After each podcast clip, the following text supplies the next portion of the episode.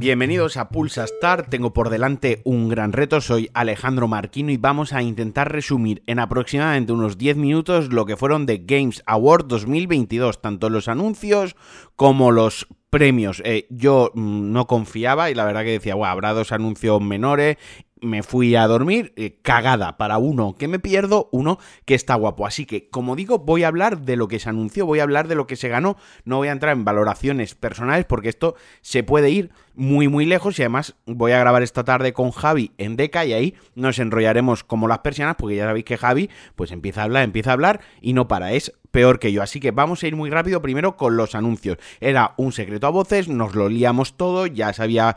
imágenes, tonterías, jiji, jaja, Death Stranding 2 para PlayStation 5. Además apareció con un tráiler de estos de los que les gusta a Kojima. Tráiler firmado por Kojima, muy, muy misterioso, muy enigmático. Final Fantasy XVI que saldrá el 22 de junio para PlayStation 5 y que además mantendrá la exclusividad en la plataforma nipona, en la plataforma de Sony, hasta el 31 de diciembre de 2023.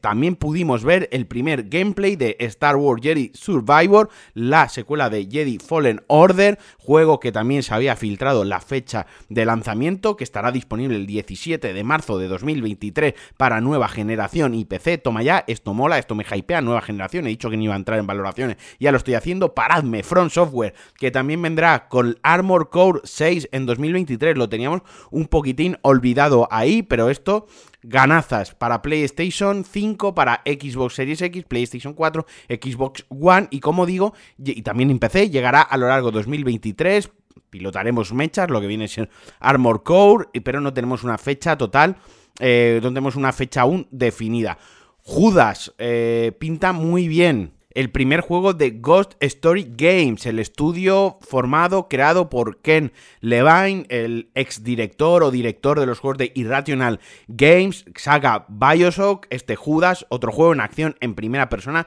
muy centrado en la narrativa, que llegará en 2023 para Next Gen y PC. Mola, cositas de Next Gen ya exclusivas, lo que pasa que es una pena que nos digan que 2023, porque eso mm, huele a retrasos. Los juegos de lucha se enseñaron anoche, Tekken 8, 8, eh, Street, iba decir Final Fantasy 3, Street Fighter 6, eh, Street Fighter 6, que llega el 2 de junio también para nueva generación, PC y PlayStation 4 y Tekken 8, que no tiene todavía fecha, pero este sí que es solo para nueva generación en Unreal Engine 5. Eh, Diablo 4 se escapó la fecha también durante esta semana, 6 de junio de 2023 para PC, para PlayStation 5, Series XS, PlayStation 4 y Xbox One. Esto me lo voy a meter vía anal hasta que reviente. Suicide Squad Kill the Justice League llega en mayo, el 26 de mayo, para ser más concretos, para nueva generación y nos dejó otro tráiler donde se veía alguna cosita bastante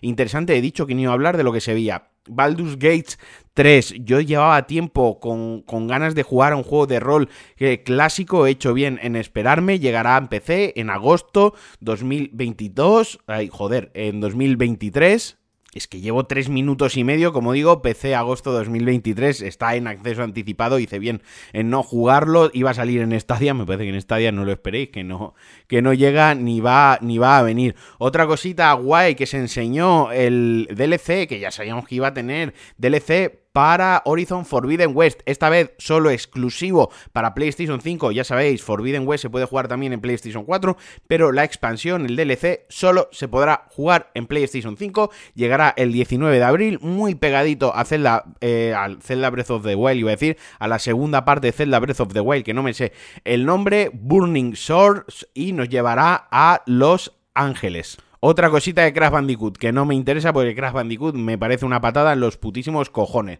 Más cosas, Dot Not, los creadores de Life is Strange, de Remember Me, de Vampire, este último el más flojito de todos sus juegos, anunciaron Vanisher Ghost of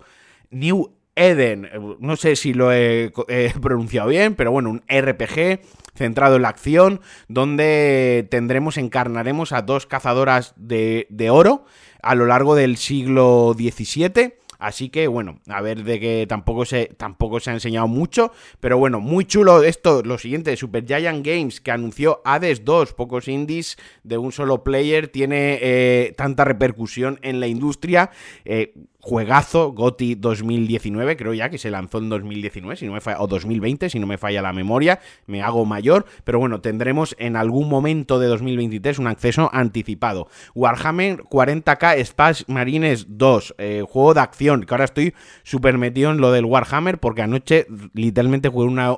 una hora,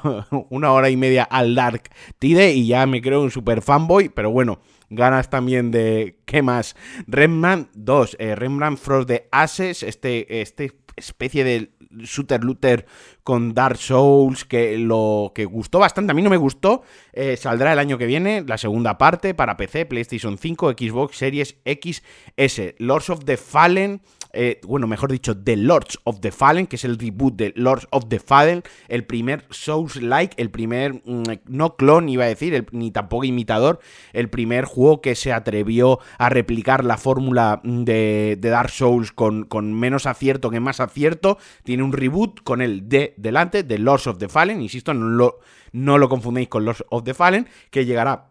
en 2023 para PC, PlayStation 5 y Series Box eh, XS para la nueva generación. En 2023 pues dejó ver un poquito de su gameplay. Luego también tenemos fecha ya para The Last of Us parte 1 y Returnal en PC, que llegarán el 3 de marzo, tanto para la Epic Store Game como para Steam. Bueno, eh, acabo de decir más la fecha, 3 de marzo es The Last of Us parte 1, Returnal está para a principios del año que viene, pero vaya, yo no creo que se vaya muy muy lejos. Y ya, una sorpresita para el final, que a mí creo que es lo que junto a Death Stranding, insisto, sin entrar en más valoraciones personales, esto me ha hypeado mucho, Hellboy, Web of Grid, un roguelite con todo el estilo Mignola, el bueno que va a salir para PC, Nintendo Switch, PS5, Series X, PS4, Xbox One. Esto me parece un coñazo siempre que tengo que decir todo lo de las plataformas. Y nos vamos rápidamente donde se hizo justicia, el GOTI, vamos a ver los premios así un poco por encima, ya sabéis que yo los cojo un poco con, con pinzas, pero sé que os gustan, sé que gustan, y oye, los vamos a comentar porque fueron parte de la gala, así que vamos,